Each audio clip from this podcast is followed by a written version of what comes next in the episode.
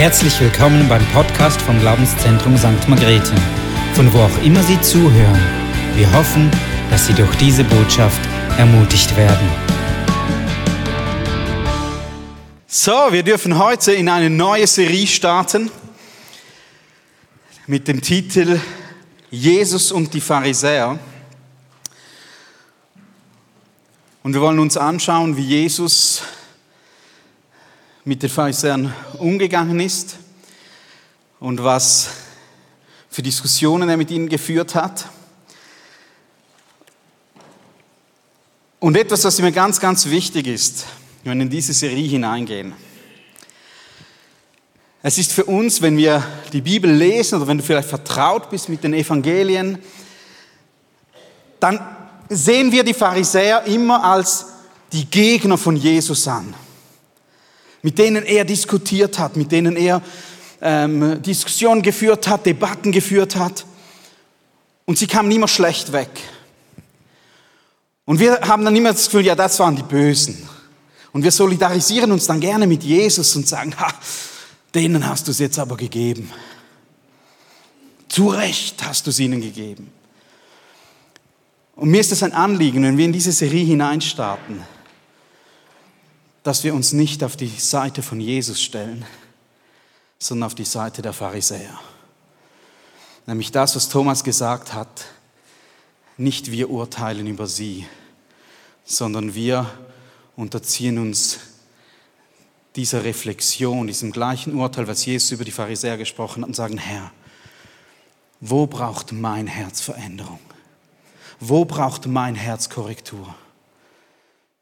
Und wir werden sehen und entdecken, in jedem von uns steckt ein solcher Pharisäer.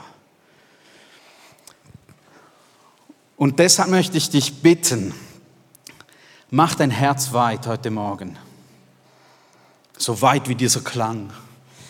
Mach dein Herz auf und lass Gott den Finger in dein Herz hineinlegen und sagen, hey, da wäre noch was. Komm, das schauen wir miteinander an. Da möchte ich dein Herz heilen, da möchte ich dein Herz verändern. Und so steigen wir gerade steil ein und wir lesen aus Matthäus Kapitel 23. Jesus hatte eine längere Diskussion mit den Pharisäern. Er war in Jerusalem mit den Jüngern. Es war die, das Passafest, stand vor der Tür. Und es war die letzte Gelegenheit für Jesus, mit diesen Pharisäern zu reden, zu diskutieren.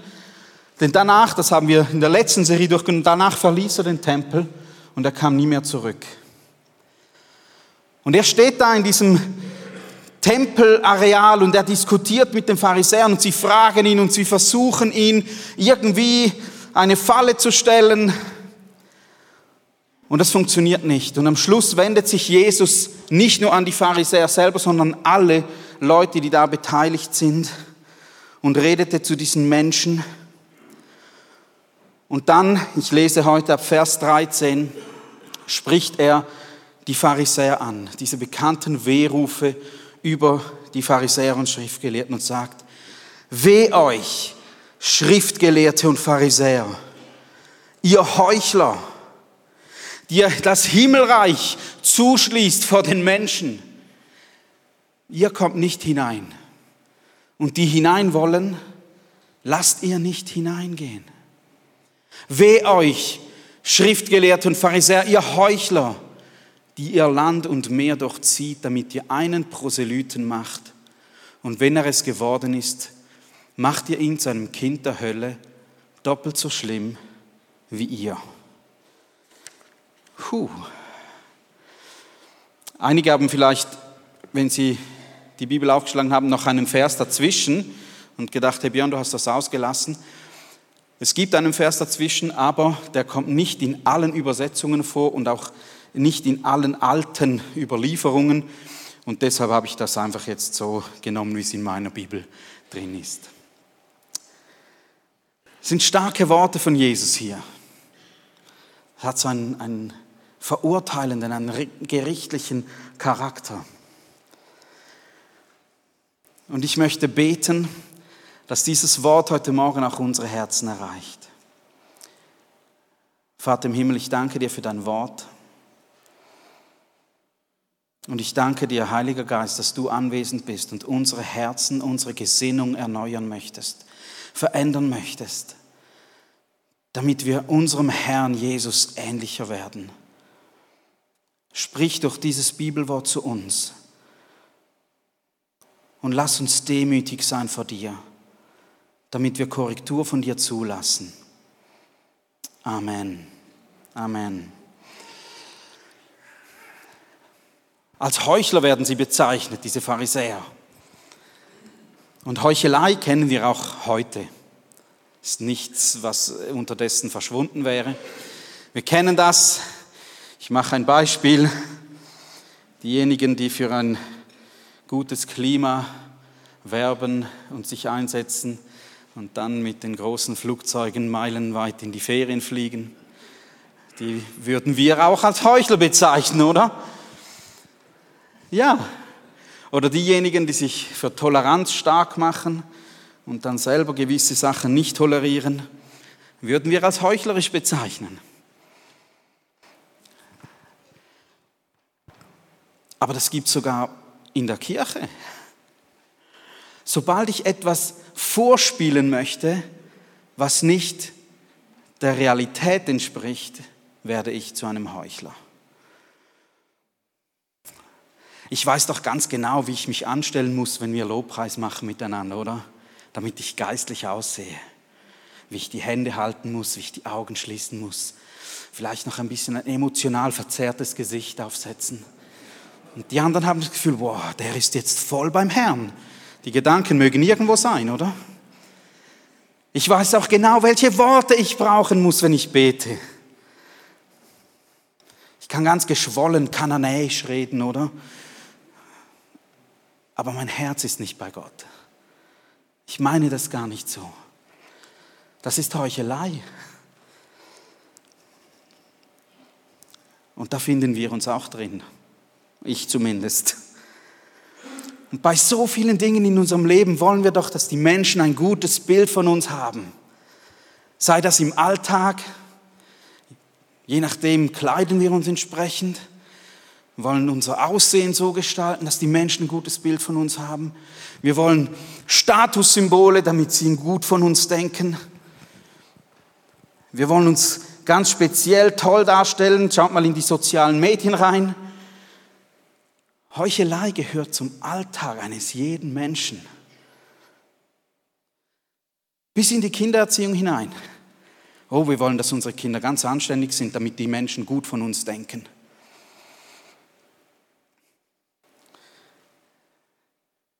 Wir wollen ein Bild abgeben, das uns gut dastehen lässt vor den Leuten. Das sagt, ich habe alles im Griff. Bei mir gibt es nichts auszusetzen. Und weißt du, ich habe überhaupt nichts dagegen, wenn man Kinder erzieht. Ich habe überhaupt nichts dagegen, wenn man gut aussieht. Alles, alles gut. Aber das Problem ist, wenn ich es dazu brauche, um Menschen zu gefallen, um meinen Schein zu wahren und nicht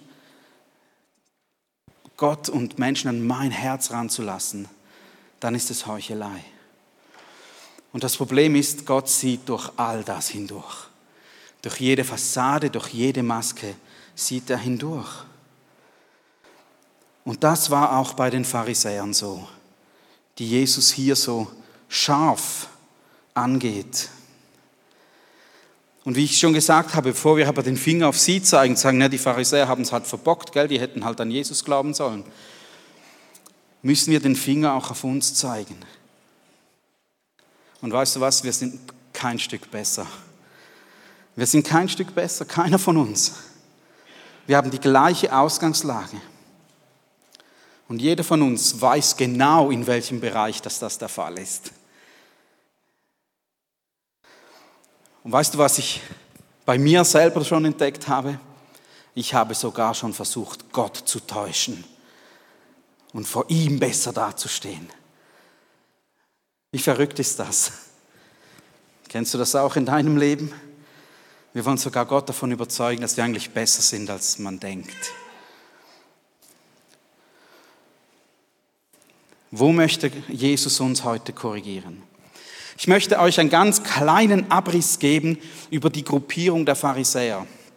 Ich finde das noch wichtig, dass wir ein bisschen wissen, was sind denn die Pharisäer, woher kommen die? Und es gab ähm, etwa 169 vor Christus, gab es durch Antiochus IV. eine Eroberung von Jerusalem und des Tempels. Der hat dann mit einem furchtbaren Opfer den Tempel entweiht. Und zwei Jahre später war es dann so, dass sogar die jüdische Glaubenspraxis selbst verboten wurde in Israel. Müsst ihr euch das mal vorstellen. Und dann hat sich eine Gegengruppierung, die sogenannten Chassidim, hat sich entwickelt und die haben dann dagegen angekämpft und haben dann quasi die Wiederherstellung des Tempels erreicht und haben dann die Besetzer vertrieben.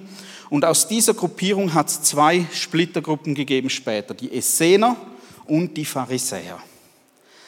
Und das Wort Pharisäer kommt ursprünglich vom Hebräischen, was Perushim heißt. Und das meint die Abgesonderten oder die Unterscheidenden. Und was ihnen wichtig war, ist, sie wollten sich klar unterscheiden. Man hatte jetzt eine Zeit hinter sich, wo man nicht das Gesetz lehren konnte, wo man nicht das Wort Gottes lehren konnte. Und sie wollten das wieder tun. Ihnen war das ganz, ganz wichtig, dass man das Gesetz wieder genau befolgt. Dass all das, was vorher auch nur für den Tempel galt, jetzt auch in jeden Haushalt hineinkommt. Sie wollten das wieder aufleben lassen, ihre Kultur, ihre Gottesanbetung. Und das waren ganz, ganz gute Dinge, die sie da gemacht haben. Sie sagten, hey, es kann nicht mehr sein. Wir haben gesehen, der Tempel kann besetzt werden. Wir müssen das jetzt in die Häuser hineinbringen. Die Menschen müssen doch jetzt anfangen, so zu leben. Und so haben sie das angefangen umzusetzen und war eigentlich eine ganz, ganz gute Absicht dahinter. Und sie haben sich nicht als ein heiliger Rest verstanden, sondern als ein heiligender Rest. Menschen, die Einfluss nehmen wollten aufs Volk und sagen, hey, wir müssen uns wieder zurüsten, wir müssen uns wieder nach den Gesetzen Gottes richten. Das Problem war damit, dass sie die Gesetze noch zusätzlich verschärften und den Leuten noch mehr aufluden, als eigentlich verlangt war.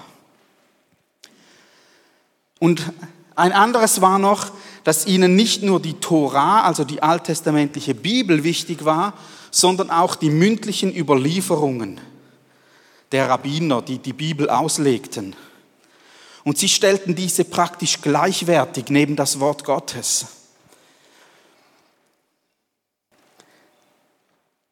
Die Pharisäer waren angesehen im Volk und sie hatten Einfluss. Sie hatten einen frommen Lebensstil. Sie wollten Gott gefallen mit dem, was sie taten. Und auch darin, denke ich, finden wir sehr viel von uns auch. Es ist doch oft auch unsere Ansicht und unsere Absicht, Gott zu gefallen mit dem, was wir tun. Wir wollen es doch richtig machen. Und trotzdem gelingt es uns auch nicht immer. Und wir laufen manchmal auch an den wichtigen Dingen vorbei. Und in ihrem Eifer die Tora zu erfüllen und auch die mündlichen Überlieferungen der Väter, liefen sie manchmal am Ziel vorbei.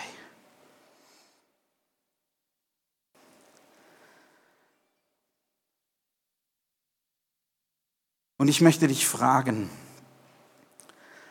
wo ist unser Herz heuchlerisch und wo wahrhaftig? Jesus hat die Lehrer, die Tempel, im Tempel konfrontiert. Er hat die religiösen Führer, die Pharisäer, die Schriftgelehrten konfrontiert, aber sie wollten nicht auf ihn hören. Er sagte ihnen, das ist ein bisschen vorher im Kapitel 23, hey, ihr habt euch auf den Lehrstuhl von Mose gesetzt. Das heißt, ihr seid diejenigen, die jetzt das Gesetz dem Volk lehren möchten. Aber ihr selbst tut gar nicht das, was ihr lehrt. Ihr selbst macht das gar nicht. Ihr haltet euch nicht dran. Das ist Heuchelei. Jesus sagt ihnen nie, sie müssen fehlerlos sein. Das Gegenteil von Heuchelei ist nicht Fehlerlosigkeit. Das Gegenteil von Heuchelei ist Wahrhaftigkeit, Ehrlichkeit. Jesus wollte nie, dass sie ein perfektes Leben führen. Er wollte, dass sie wahrhaftig sind und echt sind. Und sie verstanden sich als diese ultimativen Gesetzeslehrer. Und ihr müsst euch vorstellen, sie stehen vor Jesus. Gott als Mensch. Er, der das Gesetz gegeben hat. Er, der das Gesetz als einziger jemals vollumfänglich erfüllt hat. Vor diesem Mann stehen sie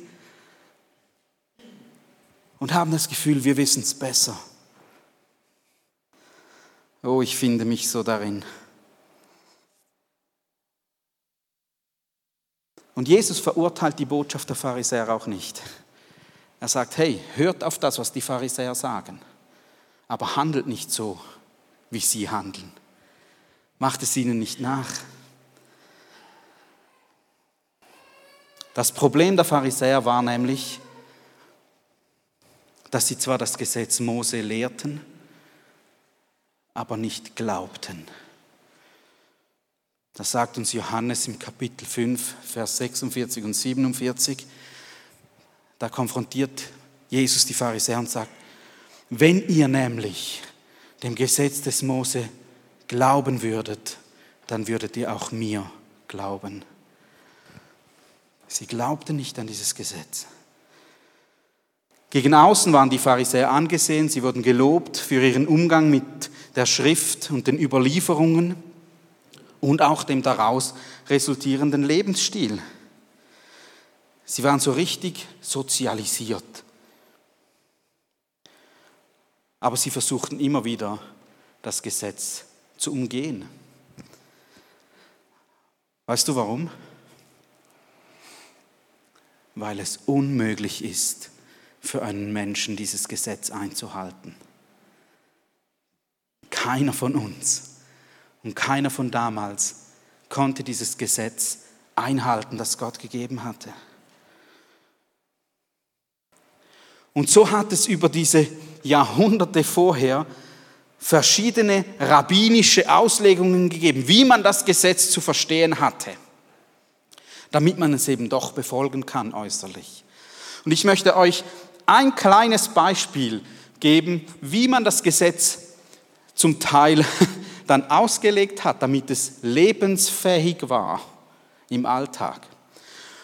Ich möchte euch eine Bibelstelle ähm, mit euch teilen aus 5. Mose, Kapitel 24, Vers 1. Dort spricht Mose über, die, über das Scheiden. Das heißt, dass wenn jemand eine Frau nimmt und sie heiratet und sie dann nicht Gnade findet vor seinen Augen, weil er etwas Schändliches an ihr gefunden hat, und er einen Scheidebrief schreibt und ihr in die Hand gibt und sie aus seinem Haus entlässt. Also Mose spricht da über die Praxis, die man machen konnte, und es ging eigentlich um Ehebruch. Wenn die Ehe gebrochen wurde, wenn man fremdgegangen wurde, dann hatte man so die Möglichkeit, einen Scheidebrief zu schreiben, hier zu sagen, hier der Scheidebrief, wir sind jetzt geschieden. Das war die Praxis, die Mose einführte. Und jetzt schauen wir uns mal an, was die rabbinischen Überlieferungen aus diesem Gesetz gemacht haben. Das war zur Zeit Jesu, waren diese Überlieferungen bekannt und wurden gelebt. Sie sind in der sogenannten Mishnah, das ist ein Teil des Talmud, festgehalten. Und wir schauen uns mal, was dort drin steht. Der eine Rabbi, der Rabbi Shammai, der sagt, man darf sich nicht von seiner Frau scheiden lassen, es sei denn, sie hat Unzucht getrieben, wie es heißt, weil er etwas Schändliches an ihr gefunden hat. Das würden wir wahrscheinlich auch so sehen, wenn wir diese Stelle lesen. Dann gibt es aber einen anderen Rabbi, da kannst du die nächste Folie geben, genau. Rabbi Hillel aber sagt, auch wenn sie, eine, wenn sie seine Speise anbrennen ließ, denn es heißt, weil er etwas Schändliches an ihr gefunden hat. Er sagt also, wenn, du, wenn sie dein Essen anbrennen lässt, ist das ein Grund zur Scheidung. Das war die Praxis damals. Rabbi Akiba sagt sogar, auch wenn er eine andere gefunden hat, die schöner ist als sie, denn es heißt, und sie dann nicht Gnade findet vor seinen Augen. Puh. So kann ich das Gesetz einhalten, oder? Ja, etwas Schändliches gefunden, die andere gefällt mir einfach besser. Das, das war die Praxis damals. Die Scheidungsrate im Fall war nicht unbedingt weniger als heute, das kann ich euch sagen, im damaligen Israel. Und jetzt schauen wir mal, was Jesus zu diesem Text sagt, weil die Pharisäer haben ihn nämlich gefragt, hey, wie, wie siehst denn du das? Und wir lesen das in Matthäus Kapitel 19. Da kamen die Pharisäer zu ihm und versuchten ihn zu fragen und fragten, ist es erlaubt, dass sich ein Mann aus irgendeinem Grund von seiner Frau scheidet? Wir merken jetzt schon im Hintergrund, was anspielt, oder? Er aber antwortete ihnen, habt ihr nicht gelesen, dass der, der am Anfang den Menschen gemacht hat, sie schuf als Mann und Frau und sprach, darum wird ein Mann und Mann Vater und Mutter verlassen seiner Frau anhängen. Kannst du weitergehen? Und die zwei werden ein Fleisch sein. So sind sie nun nicht mehr zwei, sondern ein Leib. Was nun Gott zusammengefügt hat, das soll der Mensch nicht scheiden. Da sagten sie, warum hat denn Mose geboten, ihr einen Scheidebrief zu geben und sich von ihr scheiden zu lassen? Er aber sprach zu ihnen, Mose hat euch um eurer Herzenshärte willen erlaubt, euch von euren Frauen zu scheiden. Am Anfang aber ist es nicht so gewesen. Das hat Jesus geantwortet und hat sie damit überführt. Er hat gesagt, das Problem, wir müssen nicht über diese Stelle diskutieren, weil das Problem sind eure Herzen, die hart geworden sind. Und ihr wollt nicht Gottes Willen tun, ihr wollt nicht Gottes Gesetze befolgen, sondern ihr wollt eure äh, Begierden leben. Und sie haben Wege gefunden, das zu legitimieren. Das Problem ist das harte menschliche Herz.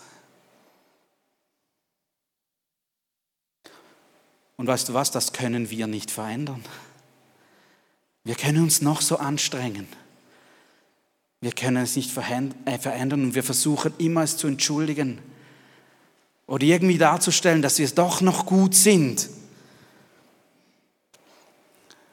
Nur wenn wir es Gott hingeben, ihm auf den Altar legen, wie Römer 12.2 sagt, dann kann er unsere Gesinnung verändern. Sein Geist kann unsere Gesinnung verändern. Und wir können uns mit nichts, was wir uns verhalten, die Errettung verdienen oder die Veränderung verdienen. Und das hatten die Pharisäer das Gefühl, das ist möglich. Wir werden gerecht vor Gott, wenn wir uns entsprechend verhalten. Wir werden geheiligt und verändert, wenn wir uns entsprechend verhalten. Und Jesus zeigt ihnen auf, wie es in ihrem Herzen aussieht. Und das Problem ging aber noch weiter.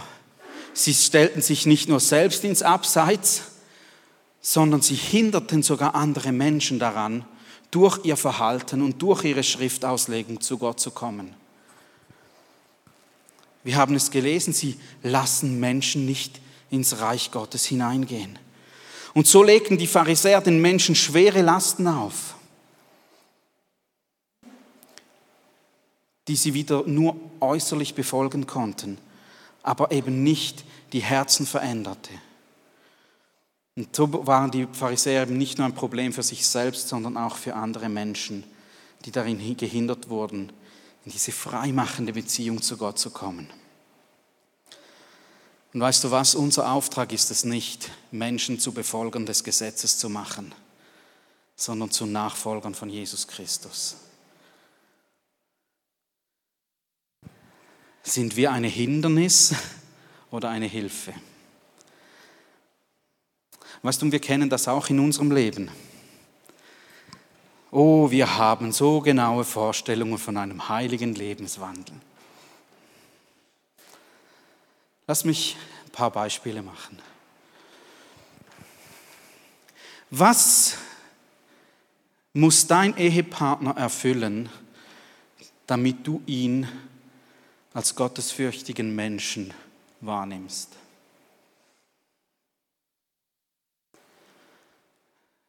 Muss er jeden Morgen seine stille Zeit abspulen, seine Gebetszeit halten, regelmäßig in den Gottesdienst gehen und sonst akzeptiere ich ihn nicht als gläubigen Mann oder Frau? Setze ich gewisse Verhaltensweisen von meinem Ehepartner voraus, damit ich ihn als Jesus-Nachfolger identifiziere?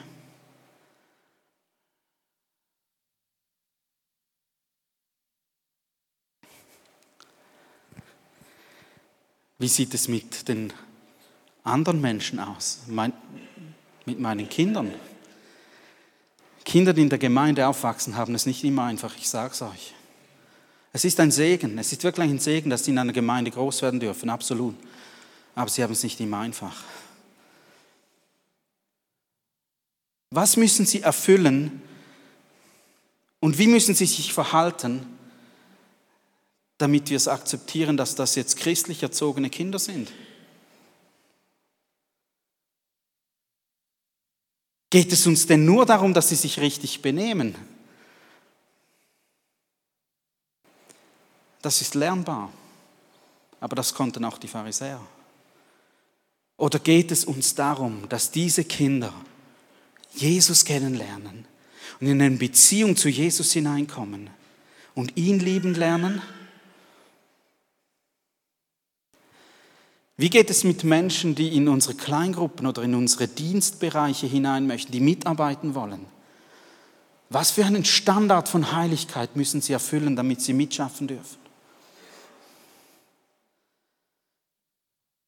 Müssen sie ihr Leben auf die Reihe kriegen, damit sie mitarbeiten können? Müssen sie alles richtig machen, damit wir sie akzeptieren in ihrem Dienst?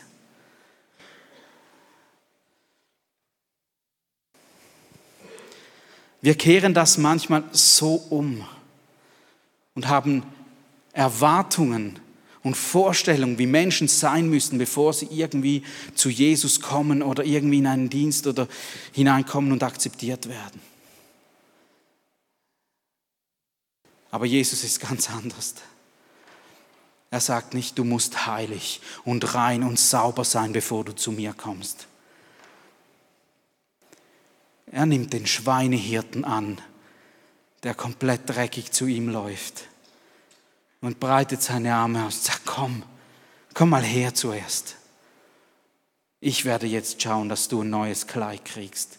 Ich werde jetzt schauen, dass du heiliger wirst. Ich werde schauen, dass du dein Leben auf die Reihe kriegst. Komm zuerst zu Jesus. Komm zuerst zu ihm. Und wir machen es den Menschen manchmal auch schwer zu Jesus zu kommen, weil wir von ihnen Dinge verlangen, bevor, bevor wir sie überhaupt akzeptieren. Was für Kleidung müssen sie denn tragen, damit sie akzeptiert werden?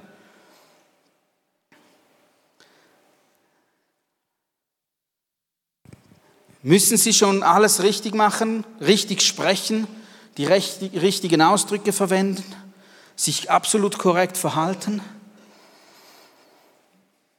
Das ist Pharisäertum. Oder trauen wir es Gottes Wort zu und der Kraft des Heiligen Geistes, dass wenn sie in das Leben eines Menschen hineinkommen, die Kraft haben, ihn zu verändern, sein Herz zu verändern, seine Gesinnung zu verändern. Schau, wir stehen an so unterschiedlichen Lebensabschnitten. Wir stehen an so unterschiedlichen Positionen in unserem Leben. Es gibt manche, die sind ganz frisch zum Glauben gekommen. Die haben noch keine Ahnung von gar nichts. Und das ist okay. Du musst auch noch keine Ahnung haben. Und da gibt es solche, die sind 50 Jahre mit Jesus unterwegs. Wow! Und hoffentlich ist bei denen was anders geworden in diesen 50 Jahren. Das wäre schrecklich, wenn nicht. Aber ich kann nicht von einem, der neu zum Glauben kommt, dasselbe erwarten wie jemand, der schon 50 Jahre mit Jesus unterwegs ist. Und so oft machen wir das. So oft sind wir so hart miteinander. Und unsere Aufgabe ist es, nicht ein Hindernis zu sein, dass Menschen zu Gott kommen können, sondern ein Wegweiser zu sein. Sagen, weißt du was, ich weiß es auch nicht, ich kann es auch nicht besser, aber geh zu Jesus. Er kann dich frei machen, er kann dich verändern, er kann dich gebrauchen. Und er kann etwas Wunderbares aus dir machen. Lasst uns eine Hilfe sein für diese Menschen. Ich komme zum letzten Punkt. Schaden wir oder nützen wir dem Reich Gottes? Weißt du was, die Pharisäer haben auch versucht, Menschen für ihre Sache zu gewinnen. Wir haben das Wort Proselyt gelesen im Bibeltext. Proselyt ist eigentlich nichts anderes als ein Heide, der sich zum Judentum bekehrt hat. Der den jüdischen Glauben angenommen hat, der sich hat beschneiden lassen, getauft wurde und so weiter. Und Jesus sagt, ihr habt geeifert dafür, dass ihr Menschen für euren Glauben gewinnt. Aber das Problem ist, dass eure Herzen und euer Glaube so weit von mir entfernt sind, dass ihr sie nicht zum Kind des Königreichs gemacht habt, sondern zum Kind der Hölle. Und das ist krasse Gerichtssprache, die Jesus hier bringt. Aber es war tatsächlich so. Und ich habe ein Interview von einem Mann, der war Pharisäer und hat gesagt, hey, das war alles nichts. Und wir lesen das in Philippa 3. So der Paulus. Er sagte, ich wurde, wie es das Gesetz des Mose vorschreibt, acht Tage nach meiner Geburt beschnitten. Ich bin meiner Herkunft nach ein Israelit, ein Angehöriger des Stammes Benjamin, ein Hebräer mit rein hebräischen Vorfahren, reinrassig. Ja? Meine Treue zum Gesetz zeigte sich darin, dass ich, zu, dass ich zu den Pharisäern gehörte, genau zu diesen, die es so genau nahmen. Und in meinem Eifer für das Gesetz zu kämpfen, ging ich so weit, dass sich die Gemeinde verfolgte. Ja, was die vom Gesetz geforderte Gerechtigkeit betrifft, war mein Verhalten tadellos. Doch genau die Dinge, die ich damals für einen Gewinn hielt, haben mir, wenn ich es von Christus her ansehe, nichts als Verlust gebracht. Mehr noch, Jesus Christus, meinen Herrn zu kennen, ist etwas so unüberbietbar Großes, ganz weiter, dass ich, wenn ich mich auf irgendetwas anderes verlassen würde, nur verlieren könnte.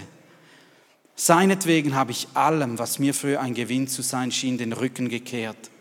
Es ist in meinen Augen nichts anderes als Müll, denn der Gewinn, nach dem ich strebe, ist Christus.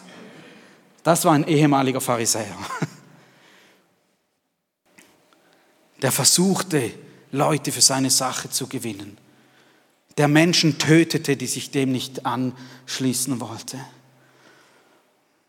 Und sagt, hey, jetzt durch Jesus kenne, ist das alles nichts mehr.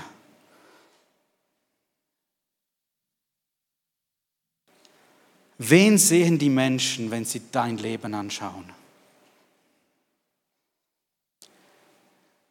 Sehen Sie das Werk Gottes in deinem Leben, deine veränderte Gesinnung, wie wir es gehört haben, Liebe, Barmherzigkeit, Güte, Gnade und Geduld oder Verurteilung? Sind wir diejenigen, die alles kritisieren und sagen, hey nein, du musst es so machen und so machen und so machen? Oder nehmen wir uns diesen Menschen an? Und weisen auf Christus hin. Sagen, hey, ich war auch mal an dem Punkt. Und nichts hat geholfen außer Jesus Christus in meinem Leben.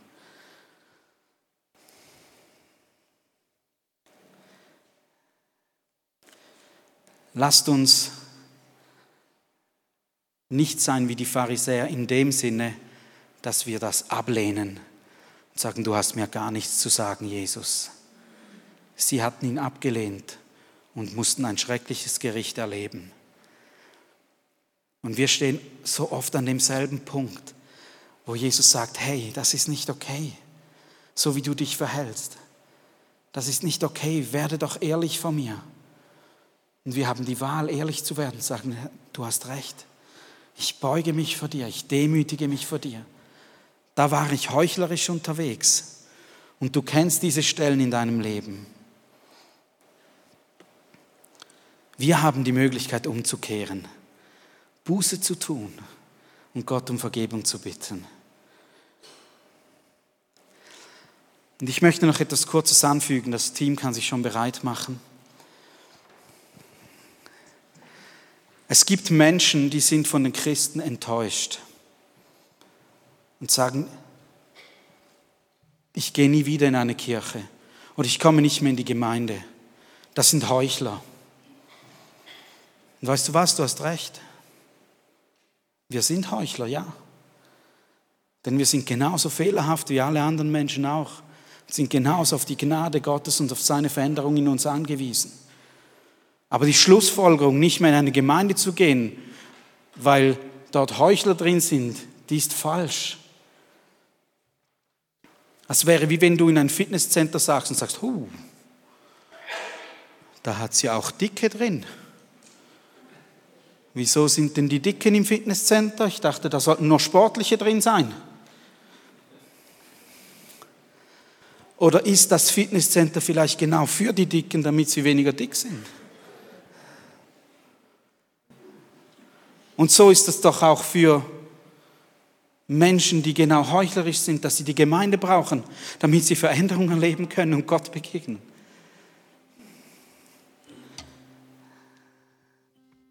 Du wirst nie eine Gemeinde finden, die perfekt ist. Und spätestens, wenn du dazu kommst, ist es nicht mehr.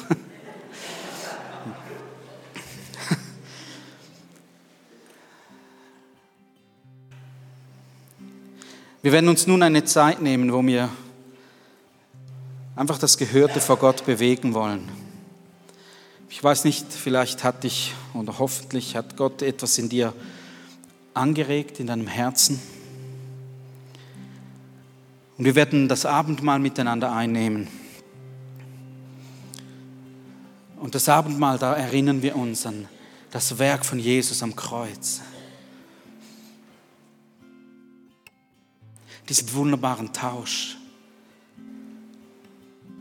wo er die Strafe für mein fehlerhaftes Verhalten, für mein heuchlerisches Verhalten getragen hatte. Und alles auf sich genommen hat, damit ich die Belohnung für sein Leben empfangen darf, nämlich Rechtfertigung und ewiges Leben.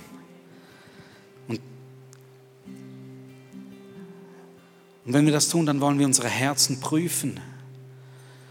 Vielleicht merkst du, dass du versuchst, Dinge vorzuspielen, um dich besser darzustellen vor den Menschen. Und wenn Jesus das heute anspricht, dann, dann bring ihm das zu ihm während des Abendmahls. Bitte ihn um Vergebung und bitte den Heiligen Geist, dass er dir hilft in diesem Bereich. Vielleicht merkst du, dass du von Menschen verlangt hast, dass sie äußere Gesetze befolgen, anstatt sie zu Nachfolgern von Jesus zu machen. Dann bringe auch das zu Jesus und bitte ihn um Vergebung, bitte ihn um Hilfe, dass du auf die Kraft seines Wortes und seines Geistes vertrauen kannst. Vielleicht wurde dir bewusst, dass du Menschen in Abhängigkeit zu dir geführt hast, statt in Abhängigkeit zu Jesus. Bring ihm auch das.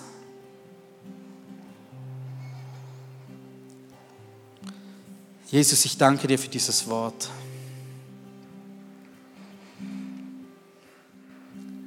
Herr, und ich muss erkennen, dass ich kein Stück besser bin als diese Pharisäer. Und ich hätte die gleiche Strafe verdient. Es ist deine Gnade und deine Liebe und deine Barmherzigkeit, die mir die Möglichkeit schenkt, umzukehren mein Herz zu prüfen, um mich vor dir zu beugen und sagen, es tut mir leid. Vergib mir und verändere mein Herz, damit ich echt und wahrhaftig werden kann und damit ich Menschen zu dir hinweisen kann. Ich danke dir für dein Werk in unserem Leben. Amen.